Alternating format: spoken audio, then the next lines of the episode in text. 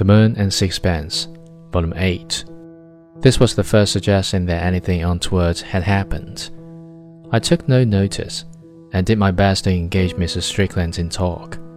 The colonel, still standing in front of the fireplace, uttered no word.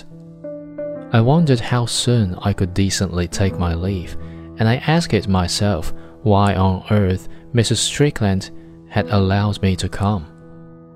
There were no flowers, and various knickknacks, put away during the summer, had not been replaced. There was something cheerless and stiff about the room which had always seemed so friendly. It gave you an odd feeling, as though someone were lying dead on the other side of the wall. I finished tea. Would you have a cigarette? asked Mrs. Strickland. She looked about for the box, it was not to be seen. I'm afraid there are none. Suddenly she burst into tears and hurried from the room. I was startled. I suppose now that the lack of cigarettes, brought as a rule by her husband, forced him back upon her recollection, and the new feeling that the small comforts she was used to were missing gave her a sudden pain. She realized that the old life was gone and done with. It was impossible to keep up our social pretenses any longer. I dare say you'd like me to go, I said to the colonel, getting up. I suppose you've heard that blackguard has deserted her, he cried explosively. I hesitated. You know how people gossip, I answered. I was vaguely told that something was wrong. He's bolted. He's gone off to Paris with a woman.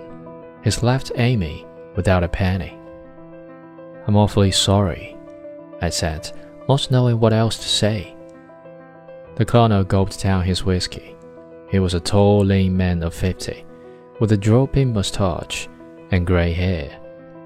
He had pale blue eyes and a weak mouth.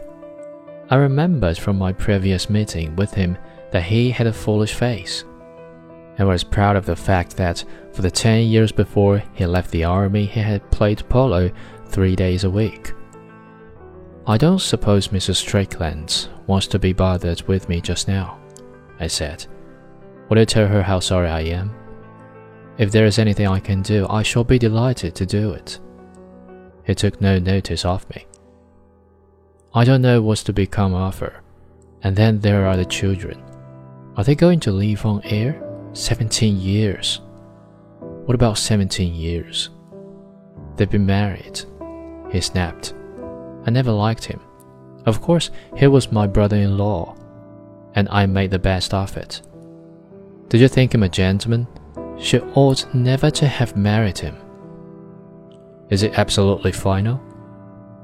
There is only one thing for her to do, and that's to divorce him.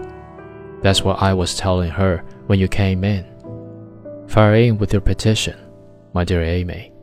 I said, You owe it to yourself and you owe it to the children. He'd better not let me catch sight of him.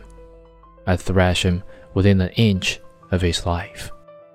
I could not help thinking that Colonel MacAndrew might have some difficulty in doing this, since Strickland had struck me as a hefty fellow, but I did not say anything. It is always distressing when outraged morality does not possess the strength of arm to administer direct chastisement on the sinner. I was making up my mind to another attempt at going when Mrs. Strickland came back. She had dried her eyes and powdered her nose. I'm sorry I broke down, she said. I'm glad you didn't go away. She sat down. I did not at all know what to say.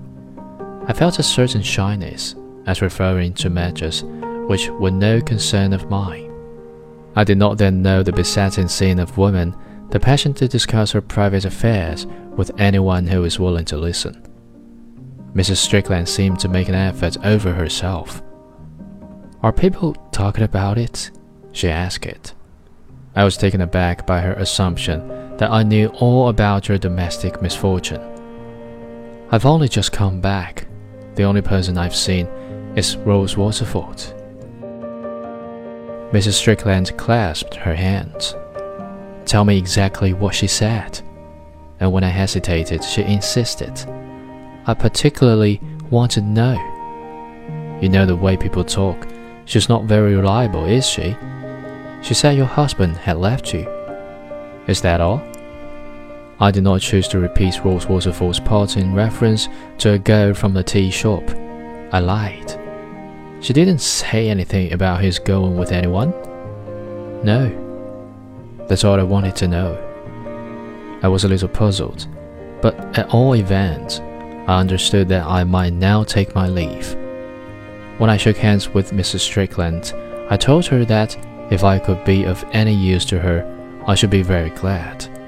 She smiled wanly. Thank you so much. I don't know that anybody can do anything for me. Too shy to express my sympathy, I turned to say goodbye to the colonel. He did not take my hand. I'm just coming. If you are walking up Victoria Street, I come alone with you. All right, I said. Come on.